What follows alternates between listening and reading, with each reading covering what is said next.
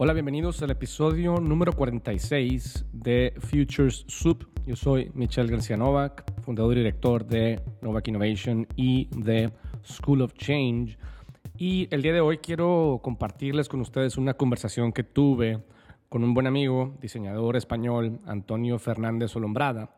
Eh, hablamos sobre el futuro de la educación, sobre tendencias. La verdad es que eh, Antonio es un aparte de ser un diseñador, es un pensador que, se dedica a ayudar startups por medio de su estudio Blash. Les quiero platicar un poco sobre él. Eh, Antonio estudió eh, ingeniería en diseño y tiene un máster en diseño de producto y un, y un MBA en entrepreneurship y strategy.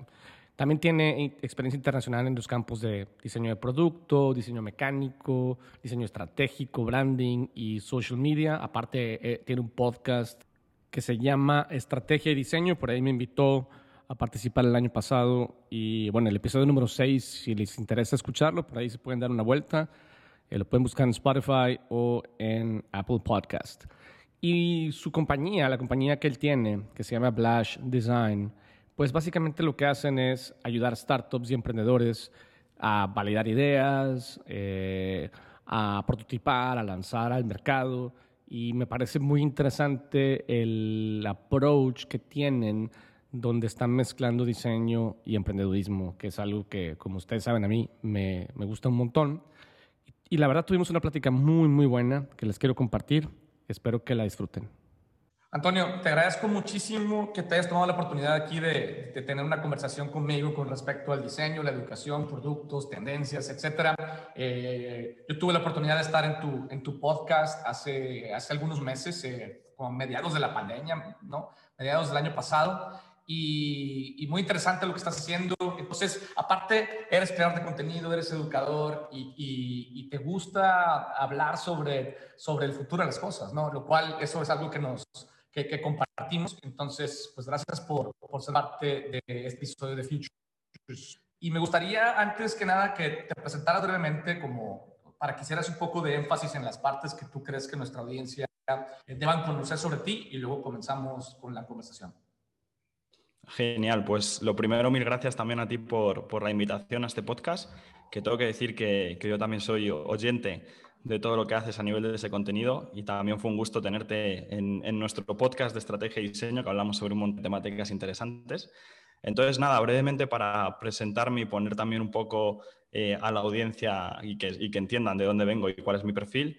Yo soy Antonio Fernández, soy ingeniero en diseño industrial y con máster en diseño de productos. Eh, soy de Madrid, de España. Y básicamente yo tengo un estudio, eh, un pequeño estudio de diseño de productos y de estrategia que se llama Blast Design y nosotros en Madrid nos dedicamos a crear nuevos productos y nuevos servicios enfocados principalmente a lo que son startups y emprendedores. Entonces, al final, eh, les acompañamos en todas las etapas, tanto de diseño, como de validación, como de lanzamiento a mercado, eh, para acompañarles de la mano por medio de metodologías de innovación, metodologías también de diseño de productos físicos, toda la parte de manufacturing, toda la parte de lanzamiento a mercado, ventas. Y somos un poco como la mano derecha, como esa incubadora enfocada en, en toda la visión estratégica y de diseño que acompaña a esos proyectos de emprendimiento. ¿no? Hemos hecho desde marcas de ropa, mochilas, mobiliario, hemos estado trabajando incluso para cápsulas eh, para volar al espacio con Airbus el año pasado. Entonces hemos hecho proyectos de todo tipo, algunos más locos que otros y de todos hemos aprendido muchísimo.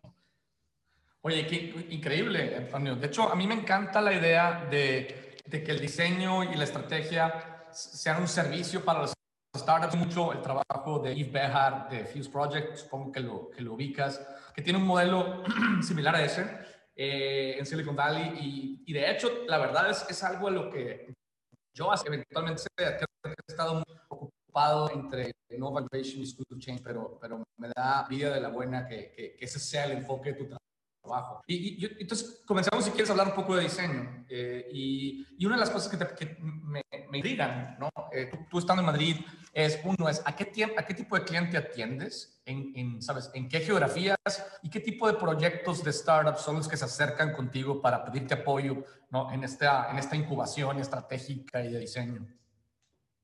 Sí, pues bueno, por ir un poco por puntos, Yo también considero que es fundamental esa visión que reúne toda la parte estratégica y de negocio con el diseño de producto aplicado. Es decir, yo entiendo a mi, a mi punto de vista que no hay diseño sin estrategia. Eh, por eso también nosotros hemos integrado un montón de partes de análisis del sector, competidores, posicionamiento, océanos azules y un montón de herramientas internas que tenemos con clientes porque sin ello no podemos crear un producto que realmente tenga impacto en el mercado, que sea disruptivo o que al final el usuario lo vaya a consumir, ¿no? O al menos nosotros esperamos. Em, y eso también es una visión que, me surgió a lo largo de toda mi etapa como profesional, porque yo he estado trabajando en diferentes empresas, principalmente en Europa. He tenido mucho contacto con España, con Italia y con, y con México también. Em, de hecho, con Monterrey también he hecho un montón de cosas. Y, bueno, al final yo lo que me di cuenta es que gran parte del diseño, sobre todo lo que es el diseño de producto o de diseño industrial, de producto físico, se enfocaba un poco en, simplemente la parte elitista, ¿no? en crear a lo mejor un mobiliario o muebles de lujo, sobre todo cocinas, eh, mansiones, etcétera, etcétera. Y a mí me gustaba hacer algo más eh, para lo que es la masa crítica, ¿no? la, gran masa de, personas y que tuviese mayor impacto. Y eso al final solo era posible en grandes empresas como pueden ser electrónicas tipo Sony, eh, Apple, eh, Samsung, empresas de este tipo, que al final también es muy complicado entrar. Entonces ahí es cuando me empezó a picar el gusanillo este de, también del emprendimiento y de crearme mi propio estudio y enfocarme un poco más a ese público que yo conocía mucho más y que yo me sentí más identificado con él, que al final es ahora nuestro, nuestro buyer persona, ¿no? que son emprendedores y startups eh, nosotros trabajamos principalmente con emprendedores en fase inicial que tienen una idea de desarrollar un nuevo producto, pero que no tienen ni idea de materiales, cómo posicionarlo, cómo lanzarlo al mercado, cómo fabricarlo, cómo, cómo crear algo disruptivo. Y también con startups y pequeñas pymes que quieren innovar y que quieren crear nuevos productos a una línea ya existente o que nos quieren como equipo externo para colaborar con su equipo de creación.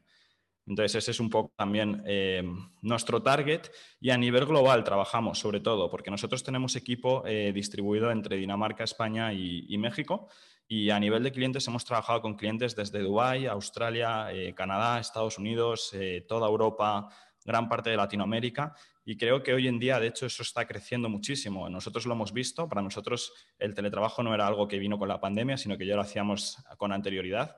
y sí que he visto también Em, pues una, nueva visión ¿no? en esta parte de los negocios, porque ya tengo un montón de clientes que no se les hace raro que cerremos un presupuesto por una llamada de Zoom, cuando antes el Zoom era simplemente para decir, oye, Antonio, quedamos, nos tomamos un café y hablamos de la propuesta. No, ahora ya cerramos la propuesta en Zoom y ya ha habido proyectos el año pasado, en 2020, que hemos cerrado en su totalidad, desde toda la parte de ventas, toda la parte de ejecución y entrega al cliente, sin ver al cliente.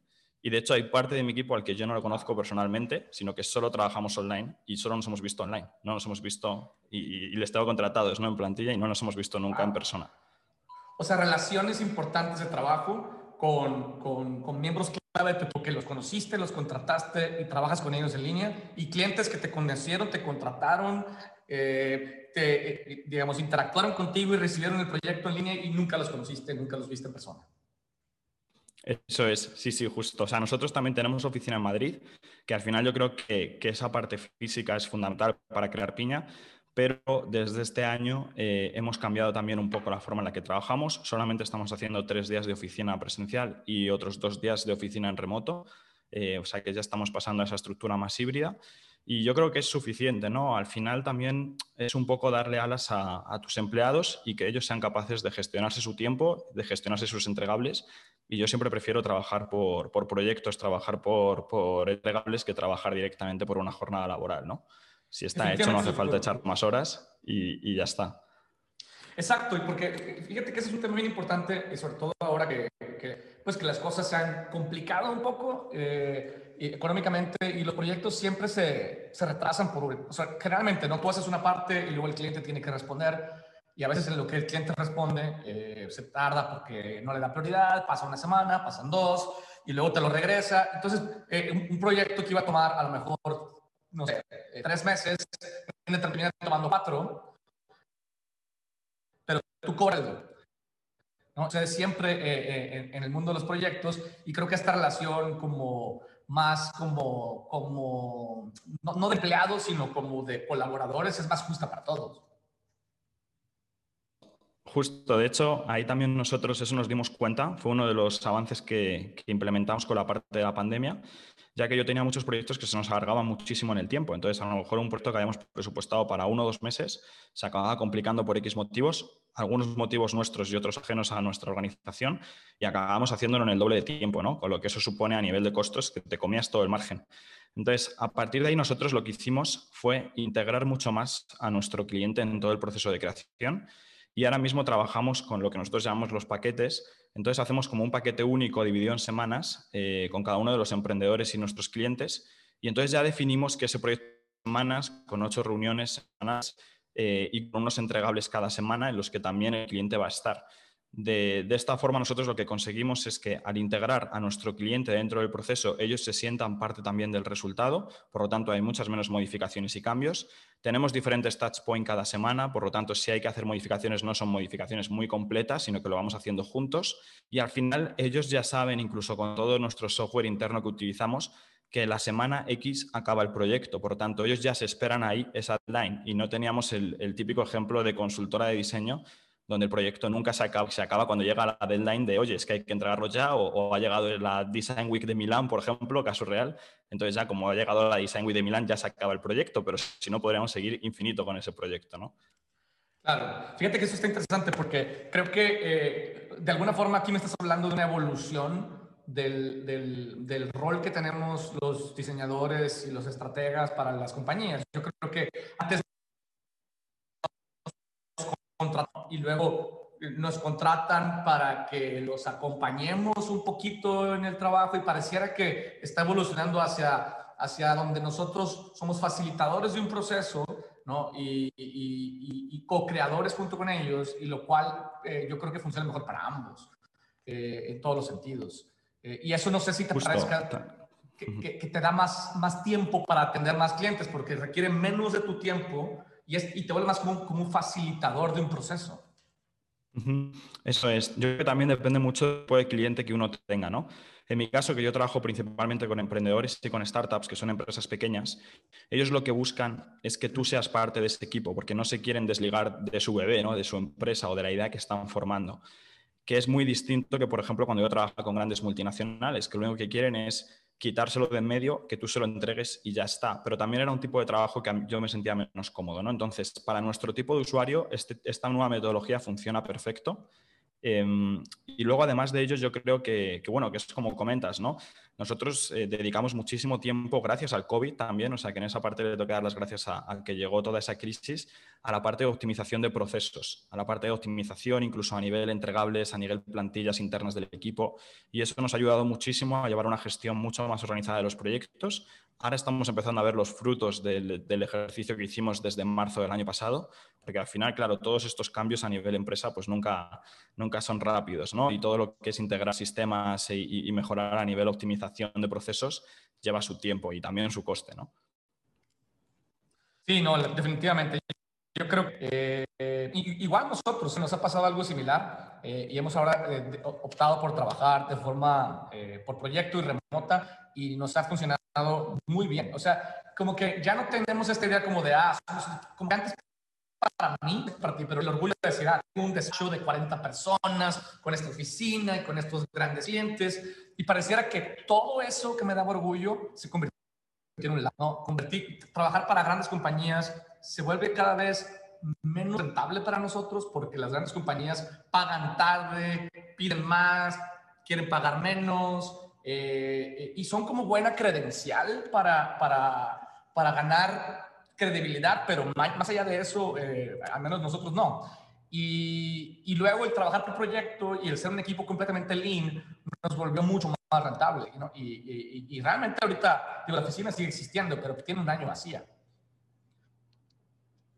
Justo, yo creo que al final es uno de los modelos a los que nos estamos moviendo a nivel empresa y creo que, creo que de hecho incluso las grandes corporaciones lo están viendo. O sea, yo he visto un montón de casos de grandes empresas que están subcontratando equipos externos a nivel freelance porque de hecho no son capaces de encontrar personal o de formar a su personal a la velocidad que se mueve el mercado. Es decir, en el momento en el que tú entras en una multinacional, a los cuatro o cinco años, ese currículum ya se queda obsoleto porque la multinacional te ha absorbido tanto que no has sido capaz de ver realmente qué está pasando ahí fuera, ¿no? Nosotros, por ejemplo, a ser un estudio pequeño, nosotros somos, eh, nunca hemos llegado a ser más de siete personas, pues tenemos también ese sentimiento de, unidad ¿no? y, un poco de piña que llamamos aquí también en España y que eso nos permite también estar muy al tanto de todas las novedades que, surgen alrededor nuestro. ¿no? no estamos tan encerrados en lo que es una, una rutina adicional de trabajo. Entonces, bueno, yo creo que, en el futuro sí que va a empezar a, surgir este tipo de pequeñas empresas o incluso profesionales independientes que entren como externos a estas grandes empresas, porque las empresas no son capaces de formarlo a nivel interno ni de encontrar ese talento formado por parte de instituciones, ya sean públicas o privadas. Encanta porque dices, o sea, como antes, fíjate, eh, yo diría, eh, si en, los 90, en los 2000, te proyectaba, o sea, te ayudaba a estar en, ¿sabes? en el top, en el, en el futuro de las cosas, ¿no? Y ahora trabajar para una multinacional te, te encierra, ¿no? Te absorbe y, y no te permite evolucionar eh, rápido. Y, y, que se esté dando cuenta poco a poco de eso, eh, me parece increíble. Yo creo que el futuro del trabajo eh, en, buena medida es así, donde va a haber cosas que, que, que, van a querer tener empleados de tiempo completo, ya sea por temas de, de de secretos industriales o por procesos clave, pero cada vez más las, las, las compañías grandes también van a empezar a subcontratar gente parcialmente. Eh, y yo creo que de alguna forma eso nos vuelve a todos como ligeramente medio emprendedores, ¿no? A lo mejor yo en lugar de trabajar para una compañía, eh, no quiere decir que ahora soy freelancer completamente, pero quiere decir que a lo mejor le vendo mi tiempo a cuatro compañías, ¿no? Y entonces digo el riesgo, ¿no? En lugar de que si me despiden de una, no pierdo todo. Al final esa parte de diversificar riesgo por tener varios clientes yo creo que es fundamental, tanto a nivel empleado como a nivel empresa. Es decir, en el momento en el que más de un 50% de la facturación proviene de un solo cliente, ya estás en ese riesgo de, caer y de caer en picado, que de hecho ha pasado muchísimo, al menos en España, casos que yo conozco con empresas grandes, que, que al final estaban contratadas con unos clientes grandes y esos dos clientes han caído por, por el tema del COVID y, y, la empresa entera ha quebrado, ¿no? Entonces, yo creo que esa parte es fundamental. También estoy viendo que están surgiendo un montón de, oportunidades con esta parte de la deslocalización del trabajo. Es decir, creo, de hecho, eh, que, por ejemplo, en tu caso personal, que es que estás en México, ahora tienes también una ventaja competitiva muy alta, eh, porque puedes también conseguir clientes de otras partes del mundo, donde a lo mejor las rentas sean mayores, eh, y juegas, entre comillas, con ventaja en esa parte, porque al final incluso la gente de Nueva York está ahora mismo trabajando online. Entonces, ¿qué diferencia hay entre que le hagas el proyecto online de Nueva York a Nueva York o que se lo hagas de, Monterrey a Nueva York, ¿no? Por ejemplo. Eh, que, en esa, que en esa parte yo también tengo ventaja porque al final España no es un una renta altísima. De hecho, dentro de Europa es, de los países con renta, entre comillas, más baja. Eh, por lo tanto, yo también tengo esa ventaja competitiva a nivel, a nivel location, por así llamarlo, donde yo puedo conseguir clientes de Australia, clientes de Sydney, eh, clientes de Estados Unidos, clientes de Canadá, clientes del norte de Europa eh, y ofrecerle unos costos fijos que yo tengo mucho más bajos a nivel de personal, a nivel de, oficina, a nivel de gastos de impuestos. Y por eso también ahora, de hecho, en España está todo ese debate y esa polémica con la gente que se está yendo a paraísos fiscales, porque ya puedes trabajar directamente online y que no dependes de una ubicación. ¿no? Yo creo que en, ese, que en ese aspecto también la legislación, que siempre va más despacio, todavía tiene ahí un, un gran reto que resolver. ¿no? ¿Qué hacemos con todas estas nuevas profesiones? o cómo podemos un poco organizar eso. ¿no? También conozco el otro caso, empresas a lo mejor de Suiza, empresas de Suecia, que ahora mismo están perdiendo un montón de proyectos porque lo están haciendo en Chile o en Argentina. Entonces, obviamente no puedes competir, al menos en precio, con Chile o Argentina. ¿Puedes dar más valor? Sí, puedes dar más valor, pero ¿hasta qué punto le interesa a la empresa pagar el doble el triple por un poco más de valor? ¿no? Yo, yo sí que soy partidario de que obviamente un producto de mayor valor eh, aporta mucho más y lo miras antes que el precio, pero hasta cierto límite, hasta cierto porcentaje. A lo mejor la empresa está dispuesta a pagar un 20-30% más por el servicio, pero no triplicar el coste de lo que, de lo que le están dando, ¿no? Sí, llega un punto donde más valor no es valioso, o sea, donde ya no, no, no, tiene impacto para, para, el cliente. Oye, y, y, en tu experiencia, opinión y en lo que tú estás viendo con tus clientes y en general en tendencias, ¿hacia dónde sientes tú que se está moviendo el mundo del diseño de producto? Hay, hay, varias direcciones, ¿no? Están productos físicos, productos digitales, un poco lo híbrido, eh, y sobre todo no nada más físicos y digitales, sino hacia qué categorías, ¿no? No sé si, si tú veas que está creciendo, por ejemplo, más la energía en, en algún sector industrial. Bueno, pues yo creo que yo soy un amante y un fan de toda esta parte de, de tendencias y de analizar bien el sector y hacia dónde nos estamos moviendo. Y de hecho, lo bueno también de, esta aceleración por el COVID ha sido que el año pasado salieron un montón de informes y muchísimas empresas se pusieron a investigar todo esto, por lo tanto ahora hay muchísima data. De hecho, nosotros en, en Blast Design, en el estudio, estamos preparando un nuevo reporte donde hablaremos de las nuevas oportunidades para emprendedores dentro del mundo del diseño de producto que lanzaremos en, en marzo a, nuestra página web. Y ahí ahora mismo estamos viendo, por ejemplo, eh, cómo esa parte de equipos en remoto va a seguir, como ya hemos hablado. Esto también es un punto para los emprendedores, en el sentido de que ya no tienen que pensar en una localización fija y en contratar un equipo en plantilla.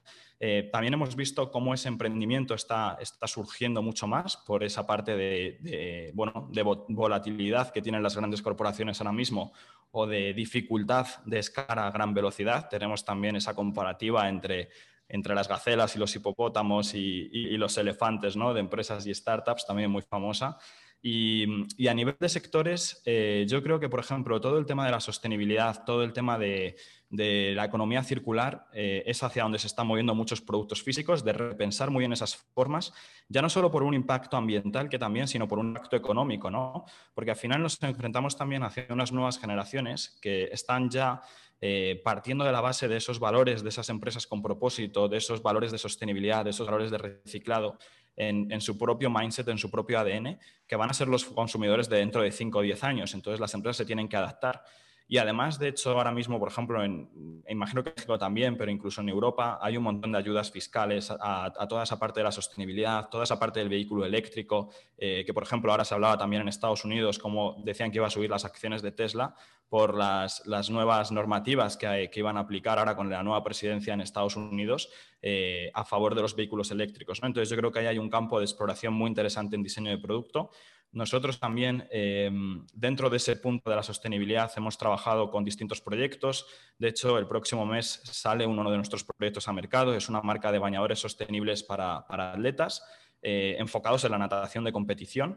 Eh, entonces, en ese caso, pues al final ahí no existe, ¿no? Sí que hay a lo mejor eh, bañadores sostenibles, trajes de baño sostenibles a nivel estándar, pero no tanto a nivel competición, ¿no? a nivel donde ya buscas esa parte de balance entre rendimiento, sostenibilidad, material, producto, todo lo, que es innovación de producto.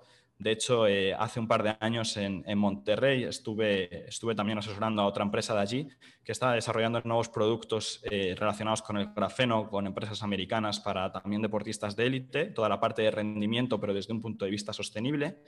Em, aparte de la sostenibilidad, yo también veo que el entretenimiento es otro de los grandes eh, bloques donde tenemos ahora un montón de oportunidades. Es decir, hemos pasado de, estar todo el día en la calle a tener que estar todos los días encerrados eh, delante de un ordenador o simplemente con el teléfono móvil o con, nuestros seres queridos que a lo mejor antes ni siquiera les veíamos.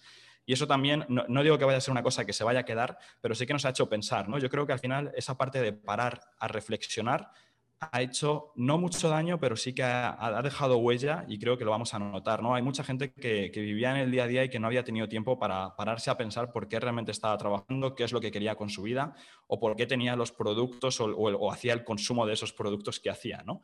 En esa parte y bajándolo un poco a tierra a diseño de producto, yo, eh, yo considero a nivel personal que estamos tirando hacia un modo de, vista de, hacia un modo de vida más minimalista en el cual nos enfocamos en tener menos productos pero productos mejor diseñados, productos mejor construidos eh, y productos también con los que podamos empezar a tener incluso una relación más emocional, ¿no? una relación de, cercanía, una relación de pertenencia.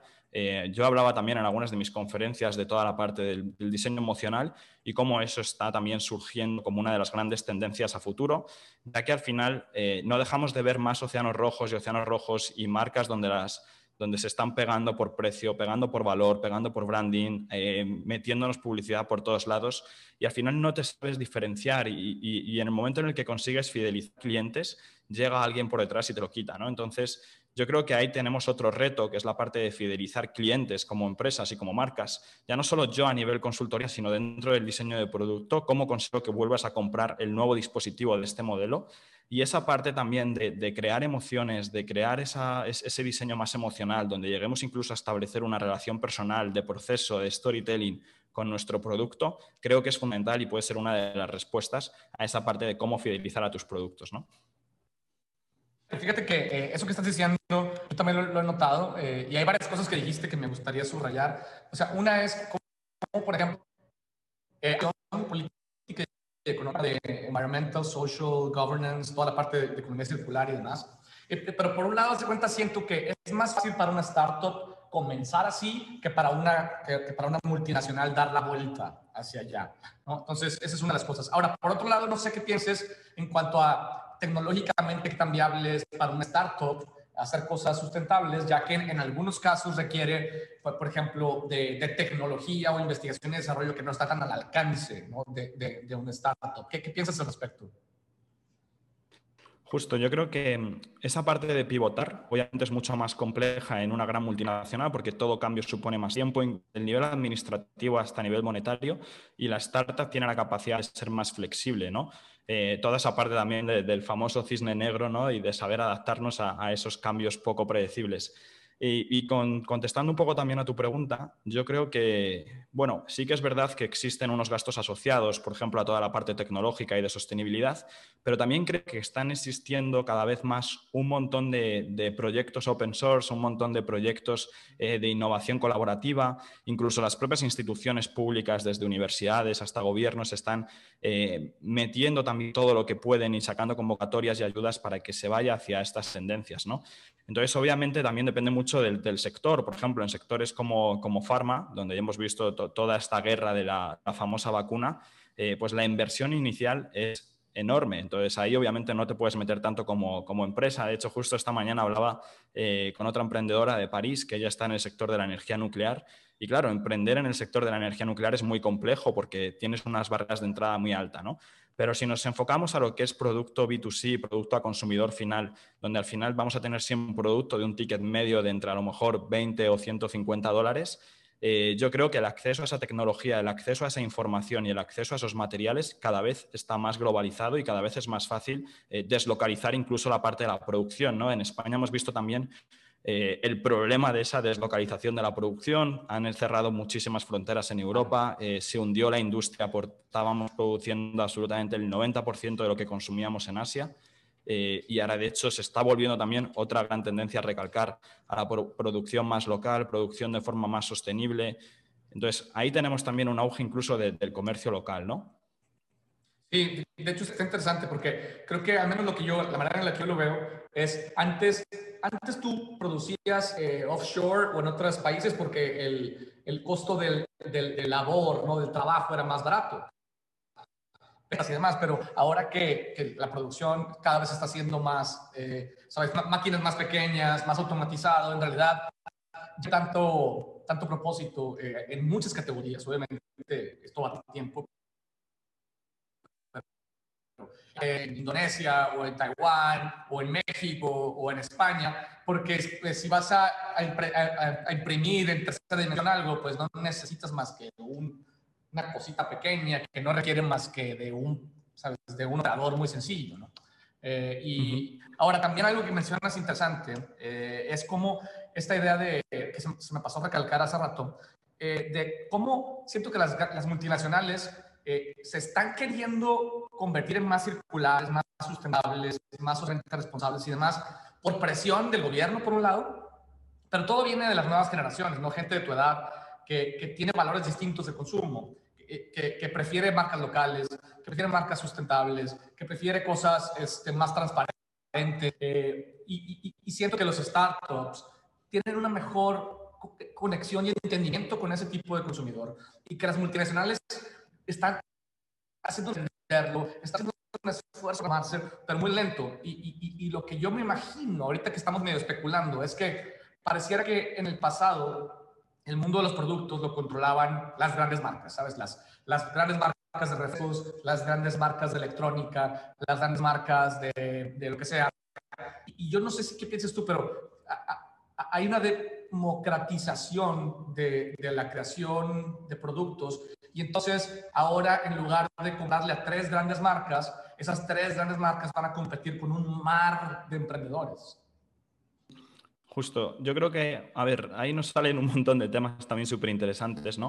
Porque, por ejemplo, yo sí que veo que antes teníamos el monopolio en dos grandes eh, empresas dentro de cada uno de los sectores y que sí que ha habido, yo creo, durante los últimos 20, 30 años, una estrategia de nichos, una estrategia de atacar a nichos por parte de los pequeños emprendedores, por parte de las startups y las pymes, donde al final les han ido robando esa cuota de mercado a las grandes multinacionales, a lo mejor no en su totalidad, pero sí en un nicho concreto, es decir, electrónica enfocada al gaming o electrónica enfocada a tal tipo de usuario.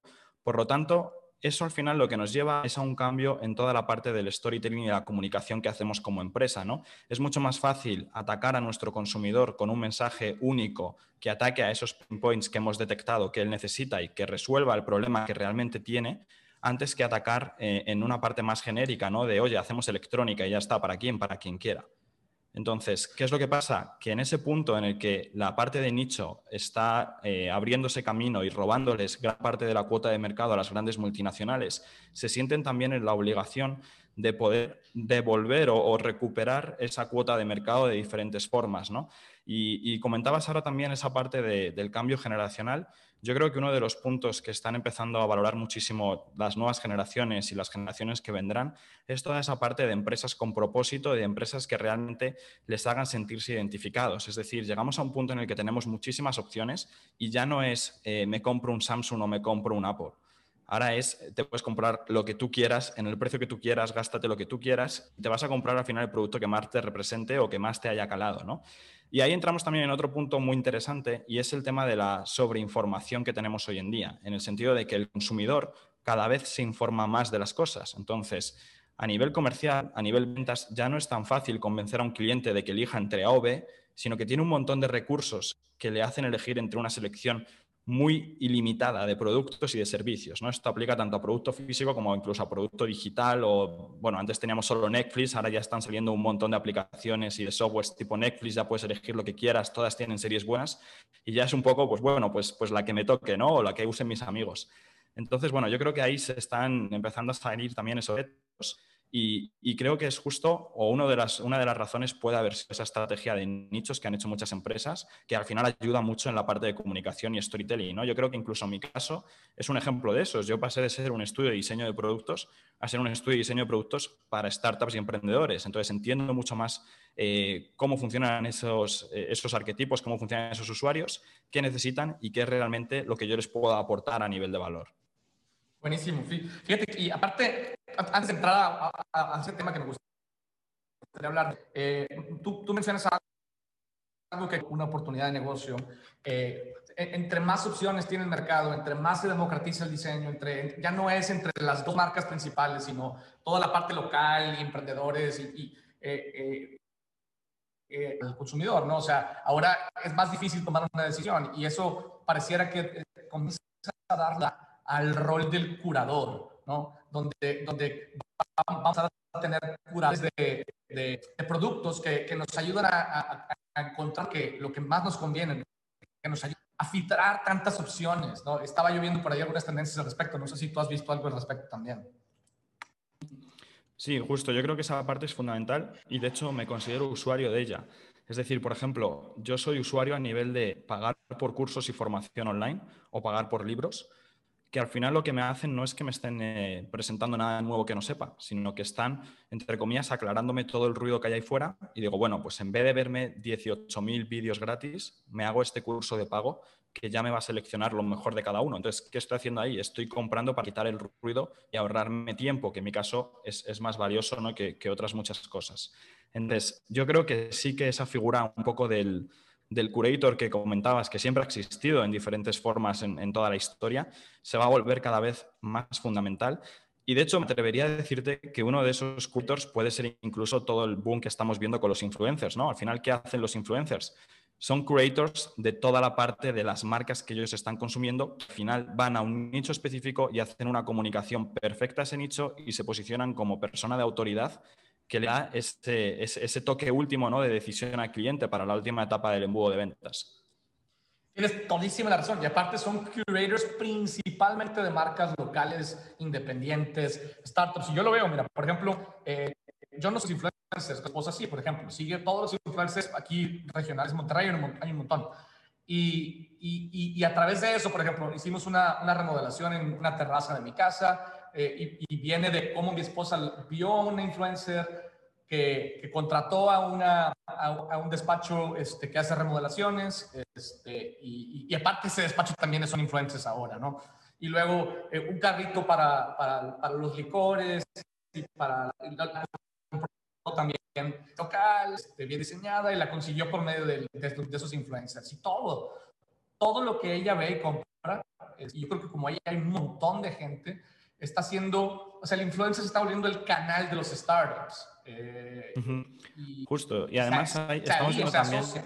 Sí, justo, justo. Y estamos viendo también ahí, yo creo, otra revolución dentro del mundo de los influencers, ya que antes, a lo mejor hace, no, no hace mucho, ¿eh? hace a lo mejor 10, 15 años, que también existían estos influencers online, lo que teníamos eran figuras, entre comillas, inalcanzables. O sea, gente que veíamos y era como jamás voy a poder llevar su vida. ¿Qué pasa ahora? Que el nuevo influencer o el influencer que estamos viendo es gente, entre comillas, más cercana. De hecho, cuando, cuando te estudias toda la parte de marketing, lo que te dicen es que seas lo más cercano posible, porque al final es, el salto es menor. Es decir, tú como audiencia de ese influencer que quieres vivir su vida y que quieres eh, sentir lo mismo que está sintiendo él y consumir esas mismas marcas, lo tienes que ver como algo que puedes alcanzar, algo realizable. Es decir, por mucho que yo vea el, Instagram de, tres millonarios, pues yo no soy millonario y no voy a poder llegar a eso, ¿no? Pero por eso conecto más a lo mejor con, con influencers que están más cerca de mi nivel socioeconómico. Creo que esa parte es, fundamental. Es al final lo que crea esa conexión, crea esa, confianza, sobre todo al final. Yo creo que lo más importante en redes sociales, que yo soy el primero que tiene también una comunidad online, es esa parte de generar esa confianza. ¿no? ¿Y cómo generas esa confianza? Siendo cercano. Yo soy el primero que contesta todos los mensajes, el primero que intenta ayudar a través de recursos a, a toda mi comunidad y se sienten identificados también conmigo porque yo les puedo enseñar, ¿no? Sí, exactamente, totalmente. Sí, o sea, no, no, quieres tener a alguien lejano, alguien, o sea, alguien que, que, sientas que no, nunca podías, estoy de acuerdo. De hecho, por ejemplo, es algo que me recomendaron a mí unos amigos que me dijeron, güey, tienes que ser más cercano, más humano, más vulnerable, menos, porque yo trataba de que mis videos, ¿sabes?, fueran pregrabados y perfectos. Y aún así estoy luchando y entendiendo cómo cómo ser este, y, y, me gusta trabajo porque yo, yo, quiero, ¿sabes? Yo quiero mostrar una imagen más, más pulida y, y esa es mi costumbre normal. Yo soy generación X y, y no me cuesta trabajo abrirme, ¿eh? nada más no se me ocurren formas, ¿no? Eh, y estoy como luchando con eso porque sé que eso ayuda un montón. Justo, yo creo que ese es otro de los grandes retos y de hecho es uno de los problemas que tienen las marcas. Es decir, como marca es muy difícil dar esa sensación de vulnerabilidad, muy difícil dar esa sensación de cercanía, ¿no? Entonces, de hecho, eh, y lo estamos viendo muchísimo en todo el tema del marketing digital, tiene mucho más engagement lo que son cuentas a nivel personal o a nivel de influencers que lo que son cuentas a nivel empresa. Es muy difícil conseguir interacción en una cuenta empresa. Y esto son palabras no dichas por mí, sino dichas por expertos de, toda esta parte del marketing digital o el marketing de influencers. Y al final, em, yo creo que también es un problema que, está, que están teniendo, ¿no? De que, de que ya la, gente no confía tanto en esas marcas, a no ser que sea una marca que realmente se ajusta a sus valores, se ajusta a su forma de ver las cosas, su producto se ajusta a sus necesidades, realmente sienten que le estás hablando a ellos, ¿no? Correcto, correcto. esa, discusión está buenísima, Antonio. Eh, pero quiero dejar espacio para hablar de, temas digitales y luego al final de educación. ¿no? Eh, ¿Hacia dónde ves tú que se está moviendo, por ejemplo, el, tema de productos digitales, que yo creo que es una tendencia también enorme porque, pues, digamos, en términos económicos y ecológicos, pues, es, eh, digamos, tiene muchas ventajas.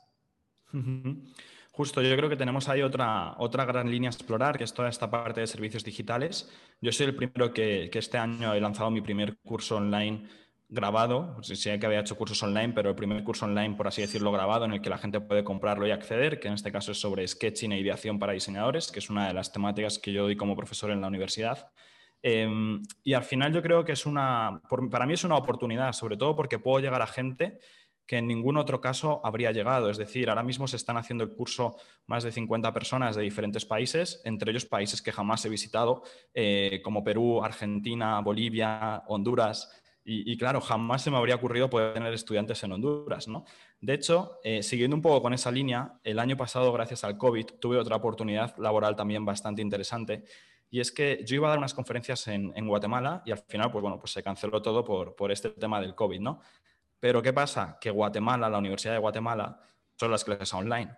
Entonces yo pasé de ir a dar una conferencia a dar la asignatura entera y estuve dando un semestre entero desde España para alumnos de Guatemala que tuvieron también esa oportunidad de poder tener eh, tanto yo estudiantes de todo el mundo como ellos profesores de todo el mundo, ¿no? que es algo que la universidad jamás se habría planteado ni siquiera hace un, año y medio. ¿no? Pues esa parte yo creo que está, sí, justo. Y luego, por ejemplo, tenemos un cliente. Sí, perdona, Michael. Continúa. Sí, decía que teníamos también un cliente, por ejemplo, en, el estudio, que es una pareja de influencers del sector del fitness, y de hecho lo que están haciendo con nosotros es un producto físico, un producto real. ¿Por qué? Porque su público ya está muy cansado de que todo lo que tengan sean productos digitales, a nivel infoproductos, a nivel cursos. Entonces, ¿qué es lo que está pasando? Que esa parte de infoproductos que antes o después va a empezar a, a estallar, esa burbuja que hay ahora mismo de contenido online, se va a tener que apoyar de toda esa parte física otra vez, porque al final es como más van a poder crear esa conexión. Es decir, incluso si tú tienes un curso online, no es lo mismo tener un curso online que tener un libro físico en tu, en tu biblioteca, ¿no? Y al final te cuesta lo mismo.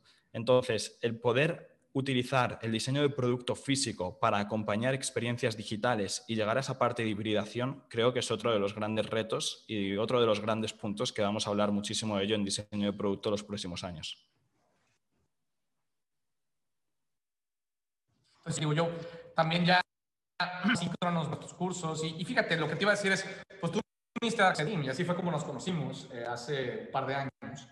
Y nosotros tuvimos que cambiar todo el modelo educativo de Sedim para poder traer a una persona dos semanas a dar toda una clase cosa que ahora ya no es necesario, porque, porque si, si las clases son en línea, no tienen que suceder todas, que como quiera, en mi opinión, tienen, tiene una ventaja el que todo, el que suceda modularmente, creo que le, permite al estudiante enfocarse, y aparte en la vida generalmente así es, o sea, el proceso de cómo las cosas pasando es más especial.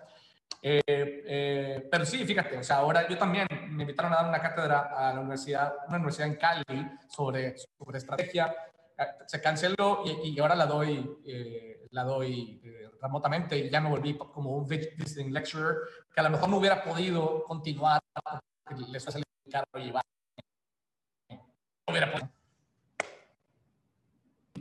Justo, pero también yo creo que se plantean nuevos retos, ¿no? Es decir, por ejemplo, yo habría preferido mil veces también poder ir a Guatemala y vivir también esa experiencia que creo que, es también súper gratificante y, que aporta muchísimo a nivel personal y a nivel profesional, ¿no? Pero creo que uno de los grandes retos que tiene eh, ya no solo los productos online, sino también la educación online, es la parte de accountability, es la parte de acabar ejecutando. O sea, yo creo que somos muchos los que hemos comprado mil cursos, mil libros incluso, y que os vamos dejando y no los terminamos. ¿no? Entonces, ya no sabemos cómo hay que hacerlo, ya no sabemos la teoría, ya no sabemos incluso la práctica, pero nos cuesta ejecutar, nos cuesta acabar haciéndolo. ¿no? Entonces, por mucho que yo a los estudiantes les pueda dar un montón de horas online, ellos luego las tienen que aplicar. Y si no tienen a alguien encima, creo que es lo más complejo. ¿no? Y ese problema lo estoy viendo yo ya con alumnos míos. Claro, pero ahí es donde entra la, oportunidad de hacer un modelo de coaching y de acompañamiento, que de alguna forma donde terminas un curso y luego te puedo vender horas de cómo acompañarte. Eh, a lo mejor mm, esas horas no las da Antonio, sino las da coaches de Antonio. Yo también estoy explorando en, en, School Change, eh, porque hace falta. O sea, la gente sabe que tiene que implementar. A la gente le, gustan, le gusta aprender y le gusta sentirse inspirado por los ejemplos. Eh, pero luego implementar, como, que, como que a veces nos da flojera. ¿no? y luego nos perdemos por ejemplo, yo en mis sesiones en Students tenemos, haz cuenta, los videos, que es la parte síncrona, y luego un coaching session. Y al coaching session asiste la mitad de la gente, ¿no? Eh, eh, y luego, sí. luego para implementar. Dale. Justo, justo, justo. Yo creo que ese acompañamiento es fundamental y es también un poco lo que puede marcar la diferencia entre implementar o no, ¿no? De hecho, yo, yo también considero eh, que muchas veces clientes nuestros nos contratan para que ejecutemos, entre comillas, de jefes, en el sentido de que les acompañemos durante todo el proceso y que el proyecto se acabe realizando, ¿no? Y yo soy el primero también que, soy partidario de eso, es decir, yo dentro de mi empresa sí que puedo tener eh, esa parte de dirección, pero yo necesito también gente externa que me ayude desde fuera y que ejecute también esa misma labor conmigo. Creo que eso es, es, es fundamental, ¿no? Sí, exactamente, exactamente. Sí, yo creo que hay, hay temas, este, Antonio, que están, que están sucediendo. Me gustaría, digamos, antes de cerrar, que nos dijeras a la audiencia, este, bueno, si hubiera alguna que no, que no, que no tocamos, pero también dónde, dónde, te pueden encontrar, dónde podemos tomar tus cursos. Yo, yo quiero tomar el de sketching, by the way, lo voy a buscar, eh, porque es algo que me, que me, me, he conectado últimamente, he estado tratando de sketchar más y de trabajar más visualmente, que lo había medio olvidado un poco. Este, entonces, este, dinos. Genial, pues, pues mira, justo el curso de sketching, yo lo enfoco mucho ya no a lo que es sketching como herramienta de representación, una cosa perfecta, sino a utilizar el sketching como una herramienta de comunicación y como una herramienta que nos ayude a pensar, ¿no? a pensar de forma visual. Entonces ahí en ese curso eh, toco toda la parte de diferentes técnicas de creatividad y de ideación que pueden aplicar ya no solo diseñadores, sino gente que, tenga pensamiento creativo y también de toda la parte de cómo presentar esos proyectos y esas ideas a nuestros clientes. ¿no? Y de hecho quiero hacer un, un pequeño inciso porque ahora mismo justo estoy terminándome un libro que creo que viene muy al caso, que se llama Making Ideas Happen eh, que es un libro que habla justo de esta parte de implementar todas esas ideas y de implementar todo eso que, vamos dejando, ¿no? Y, de hecho justo el libro nos, habla de que... Sí, justo, justo. Y nos habla mucho de que, de que lo más peligroso de una idea o lo más peligroso para no ejecutar una idea es pensar en una idea nueva. Entonces, en ese punto ya como que volvemos a saltar, me hago otro curso, me abro otro libro, me compro otra cosa y al final lo dejas todo a medias. ¿no? Entonces, creo que esa parte es fundamental. Mm, y, contestando un poco a tu pregunta a nivel de dónde eh, pueden contactar conmigo, dónde me pueden encontrar, yo utilizo principalmente LinkedIn y Instagram como medios de comunicación. Ahí me pueden encontrar como Antonio Fernández Olombrada o como arroba afer Olombrada, Olombrada con O, como suena, que es un pueblo de, Segovia en España. Y, y, luego también en todas las redes de nuestro estudio de Blast Design, BLASH Design o blastdesign.com, ahí pueden también encontrar muchísima información. A través de LinkedIn e Instagram yo siempre suelo contestar a todos en, la brevedad, o sea que por ahí también cualquier tema que, haya gustado, que se haya quedado un poco en el aire, lo podemos comentar. Sí, clarísimo. Y yo creo que también el hecho de que o puede haber gente que esté emprendiendo un startup, que, que, quiere explorar ayuda como la que ustedes ofrecen, o gente que esté interesada en tus cursos de, de, sketching y entre otros. Y nada, Antonio, pues yo te agradezco un montón. Eh, el tiempo que nos dedicaste. Sé que como todo el mundo estás ocupado, eh, pero, pero me, me encanta para hablar de los que nos faltaron. Mil gracias también a ti y a todos los que nos han escuchado hasta aquí por, por, vuestro tiempo. Así que nada, yo feliz también de continuar estas, estas conversaciones más adelante, sí. Ya está, Antonio. Pues te agradezco mucho y bueno, pues estamos, estamos platicando y nos seguimos ahí viendo en redes sociales. Genial, un abrazo a todos. Muy bien, pues ese fue el episodio número 46. Ahí disculpen el audio de mi micrófono. Yo no había comprado todavía un buen micrófono eh, para podcast en aquel tiempo y eh, Antonio se le escucha muy bien, lo cual es buenísimo. Y nada, pues nos vemos la semana que entra. Voy a publicar también una conversación súper buena que tuve con el diseñador Robert Brunner. Robert Brunner es un diseñador eh, americano en Silicon Valley que se dedica también parecido a lo que hace Antonio, pero él trabaja con compañías de Silicon Valley como Beats, trabaja con Amazon eh, y ha diseñado un montón de cosas que tú conoces y la semana que entra publicaré la conversación que tuve con él. Saludos, que tengan buena semana.